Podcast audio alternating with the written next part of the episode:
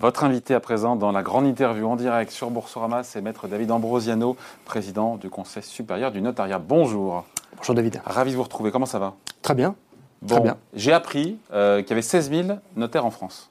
Tout à fait. Et donc, vous nous dites, il y a un notaire tous les 8 km. On se dit effectivement, il y en a plein, mais cette statistique, elle n'est pas un peu biaisée par le maillage des notaires dans les grandes villes Parce qu'évidemment, peut-être qu'on a. Non? C'est une moyenne vraiment, vraiment Alors, c'est vraiment une moyenne.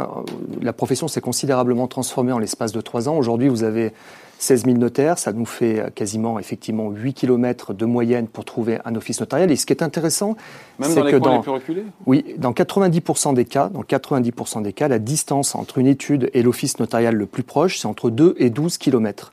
Entre l'étude et l'office Entre un office notarial et un autre office, ah vous avez entre 2 et, et 12 km de, de, de, moyenne. Alors, dans les, là, ça, ça, concerne la France métropolitaine, ça ne concerne pas la Corse, ça ne concerne pas non plus les ultramarins. Et ce qui est intéressant, vous disiez en, dans les grandes villes, bien sûr, c'est beaucoup plus euh, hmm. concentré dans les grandes villes. On compte même pas à Paris. À Paris, vous avez quasiment un notaire à tous les coins de rue. Hmm. Notaire, 16 000 notaires, mais combien d'études notariales?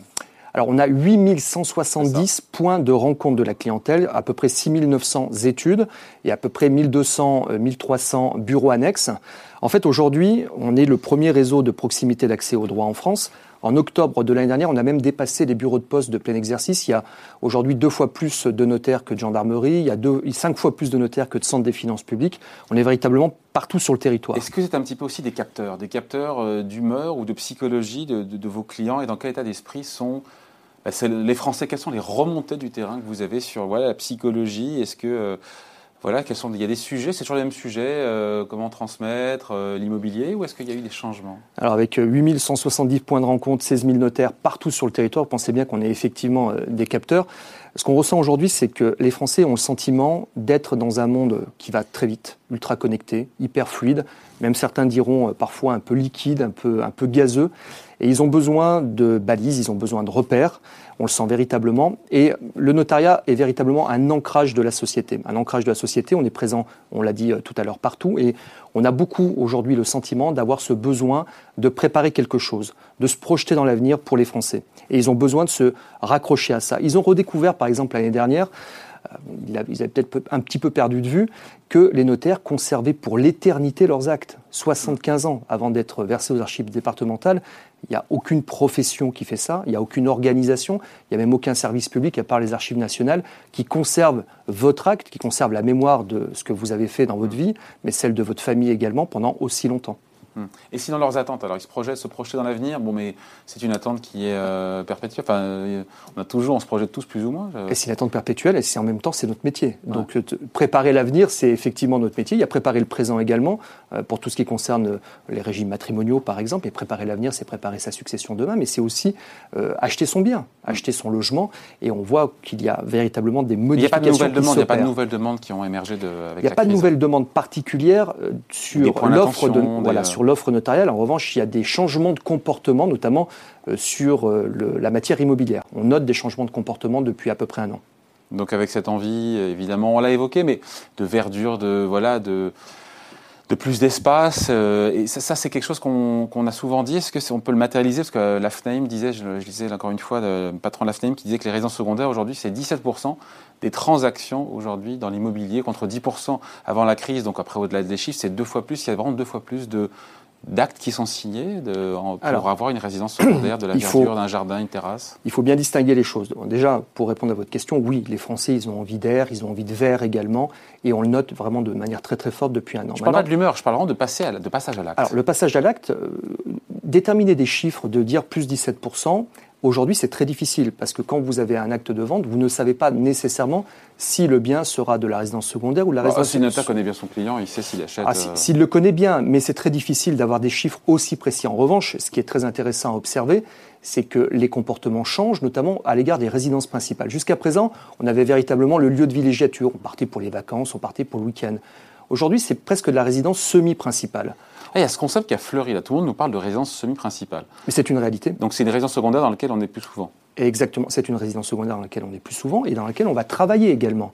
Tout Donc, en conservant sa résidence principale tout ou en, en conservant sa résidence principale. Parfois, on a, on a observé que certains euh, clients vendaient leur résidence principale en ville, achetaient une grande résidence secondaire, mais qui devient semi-principale, et pour relouer éventuellement euh, en ville pour les besoins du travail. Mais aujourd'hui, la préoccupation, c'est je veux aller euh, comment dire, acheter une résidence principale, je veux avant tout pouvoir y travailler et y vivre peut-être dans un logement plus grand. Donc il n'y a pas que le littoral euh, qui est au Mm. pris d'assaut. On note, des, si vous voulez, des chiffres, des observations, euh, on va dire véritablement chiffrées. Par exemple, dans le, euh, dans le Ventoux, plus 38% de volume, à Sainte, plus 165% de volume de Donc vente. c'est pas un truc de, de parisien. C'est- c'est- c'est- Ah non, non, c'est pas vraiment- un truc de parisien. Effectivement, il y a Paris, certes, mais vous avez également les Lyonnais euh, qui cherchent euh, à aller euh, dans de la verdure. Vous avez des grandes agglomérations comme Nantes, comme Bordeaux, où on observe des mouvements, même Marseille, des mouvements qui se, qui, qui se font vers l'extérieur. Ouais, Sachant que cette, je sais pas si c'est une ruée en tout cas de- des Français pour ces résidences semi-principales, on se dit que ça peut aussi avoir un impact positif sur l'économie des territoires.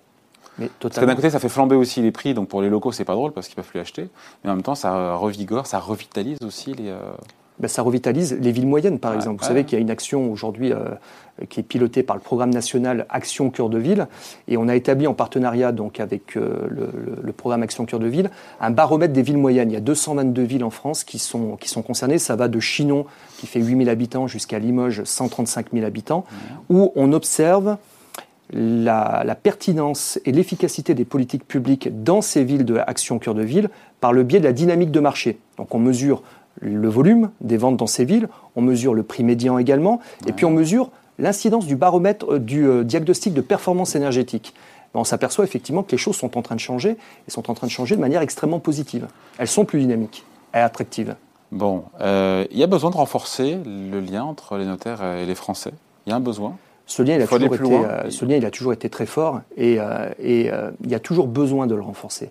Le maillage, il faut le préserver et puis surtout, après, il faut des actions concrètes. Alors je note, l'automne dernier, Notaire Info, une hotline qui est payante, entre 9h30 et 13h, euh, qui permet donc aux Français d'avoir une réponse sur des questions d'ordre juridique. Quel bilan? Combien d'appels par jour? C'est pas encore sorti. Ah, c'est- ça, ça va venir, Oui, oui, ça, va venir Alors, en septembre prochain. Ah, c'est l'automne prochain, c'est l'automne prochain. ballot. Voilà, tout à fait. On va monter cette euh, Combien d'appels par jour Notaire Info. Et alors, c'est quoi, quels sont les objectifs Alors, on s'est dim- dimensionné à peu près pour 2500 à 3000, 3500 appels mois, à peu près. Euh, effectivement, vous l'avez dit, ça sera payant, mais pour un coût qui est, 3000 vérita- mois. ouais, Ah, qui est véritablement modique. Le coût sera modique. Et, euh, 40 centimes d'euros la minute. C'est ça, 40 centimes d'euros la minute. Et ça permettra, généralement, c'est des, des discussions qui durent maximum, allez, 10-12 minutes. Et ça permettra d'avoir. téléphone? On Alors, on a, on a des juristes spécialisés. On a, vous avez, euh, c'est un service d'information extrêmement qualifié de la profession. Actuellement, ce service, il existe, on va dire de manière un petit peu laboratoire. À Paris, on a quatre équivalents temps plein. On en aura huit à partir euh, du mois de septembre. Et ce sont tous des juristes diplômés qui sont là pour apporter un premier, un premier niveau d'information. Les Français, bien souvent, quand ils ont un- une problématique juridique, ils ont un peu l'impression d'être dans la jungle et de ne pas savoir où euh, se retrouver, vers quel interlocuteur aller. Donc, c'est un, comment dire, un service qui permettra non seulement de donner un premier niveau d'information, mais de diriger vers le bon interlocuteur, que ce soit d'ailleurs un notaire ou un avocat, un expert comptable. Ah oui, d'ailleurs, c'est pour envoyer des clients au, au notaire. Non, pas nécessairement. Ça peut être pour envoyer vers le bon interlocuteur. Et autre chose importante également, c'est que nous serons en partenariat avec les maisons France Service. Vous savez, les maisons France Service euh, qui euh, sont là pour donner aussi un niveau d'information premier euh, à tous les Français partout sur les territoires, avec aussi des points d'accès juridiques qui pourront, lorsqu'il y aura une demande immédiate, se retourner vers le service Notaire Info 0892 011 012 attesté donc à partir de l'automne du mois prochain. de septembre. Du mois de septembre. Vous allez, pas vous avez, vous allez lancer aussi rendez-vous avec mon notaire. Ah, Là, on l'a lancé. Alors putain, je suis à l'envers. hein. bon, Donc rendez-vous avec mon notaire, c'est lancé C'est- maintenant depuis deux mois à peu c'est près. une espèce de Doctolib, c'est ça C'est doc- complètement ça. C'est un doctolib effectivement du notariat. Rendez-vous avec On mon vous souhaite notaire. le même succès. hein. Ça donne quoi alors? Eh ben, Quels sont les chiffres? Alors, pour, pour l'instant, ça marche plutôt très bien. On a à peu près 300, euh, 300 études qui ont adhéré, euh, qui ont adhéré au service. C'est tout récent, ça vient véritablement de sortir. Donc c'est le même principe, on va sur Internet, boum. En fait, les notaires euh, choisissent, voilà, choisissent des plages horaires qu'ils réservent complètement à la consultation de, de leurs clients pour des, de- des informations juridiques de tout ordre. C'est pas pour prendre rendez-vous, par exemple, pour la signature d'un acte. C'est véritablement pour du conseil. Et si vous allez sur la plateforme, si l'étude, il faut que l'office, bien évidemment, ait adhéré euh, à rendez-vous avec mon notaire, pourra prendre librement, en deux clics, euh, un rendez-vous avec ce notaire. Bon, on vous souhaite le même succès. On fera un point, euh, évidemment, dans, les prochains mois. Euh, on termine, maître David Ambrosiano, par cette donation temporaire exonérée d'impôts. Pour le coup, on sait que les Français ont jusqu'au 30 juin pour bénéficier de ce dispositif d'exonération de droits de donation. Donc, il reste très peu de temps pour potentiellement transmettre 100 000 euros sans impôts. L'idée, c'était, du gouvernement, avec cette carotte fiscale, c'était d'inciter à faire circuler un petit peu l'épargne entre les, entre les générations. Est-ce que pour vous, c'est un dispositif qui a rencontré un franc succès ou c'est un bid, un four? C'est pas un dispositif qui a rencontré un franc succès parce que euh, il, faut, il, faut, quand même le préciser, c'était très limité. C'était soit pour construire un logement, soit pour des travaux de rénovation euh, énergétique, soit pour la création d'une entreprise. Donc c'était vraiment sur une niche, on était sur quelque chose de très limité. C'est ça qui a rebuté les Français, c'est toute cette conditionnalité, toutes ces conditions à respecter. Bah, de toute façon, si vous ne rentriez pas dans le cadre, vous n'aviez pas droit euh, cet abattement de 100 000 euros. Et sur cette question des donations, aujourd'hui, je crois que le sujet a été un petit peu enterré euh, par le ministère de l'économie il, il, y a quelques mois. Il était question éventuellement de revoir un petit peu les abattements, d'essayer de redynamiser justement la, la, transmission entre les générations. Ça a été abandonné. Mm. Bon, Pourtant, c'est ça qu'il y a beaucoup de dispositifs qui existent déjà. Il y a déjà beaucoup de dispositifs. Il y en a certains qui mériteraient euh, éventuellement d'être euh, un petit peu, euh, un petit peu améliorés. Bah déjà, le, le, délai, le délai de rechargement des abattements fiscaux, 15 ans. 15 ans, c'est beaucoup trop long. C'était 10 ans au moment Sarkozy. Alors, c'était à cette époque-là, en 2007, c'était 6 ans. On était passé de 10 à 6. On a connu 6 ans. On a connu 6 ans. On est passé de 10 à 6. Ensuite, on est passé de 6 à 10. Et on est passé de 10, à 15. À 15 François Hollande. Voilà. On est passé de 10 à 15. Nous, euh, depuis très Vous longtemps. pour revenir à 10 ans On milite pour revenir à un délai de 10 ans, avec la possibilité en plus de recharger par dixième chaque année. Ce qui permettrait de, de, Comme les donner.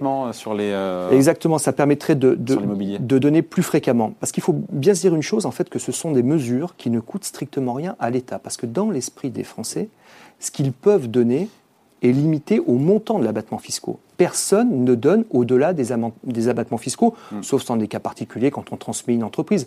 Parce qu'en fait, les, les, gens viennent nous voir en nous disant Qu'est-ce que je peux donner, maître? Qu'est-ce que je peux donner à mes enfants? Sans payer d'impôts. En fait, on leur dit Vous pouvez donner ce que vous voulez. Hmm. Mais eux, pour eux, dans leur esprit, c'est sans payer d'impôts. Donc, les abattements, si on les touche, si on les modifie, si on les augmente, ça ne coûte rien à l'État parce que sinon il n'y aurait pas eu de donation. Et ce qui n'est pas donné ne profite à personne, ni à l'État, ni aux jeunes générations. Exactement. Merci en tout cas d'avoir été avec nous, Maître David Ambrosiano, président du Conseil supérieur du notariat, invité de la grande interview en direct sur Boursorama. Merci. Merci.